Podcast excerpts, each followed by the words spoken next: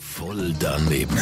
Voll daneben. Voll daneben. Voll daneben. Voll daneben. Garantiert voll doofe Antworten bei Energy Mein Morgen.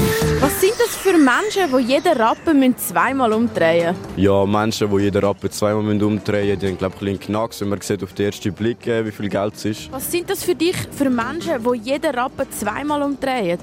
Was für Umdrehen?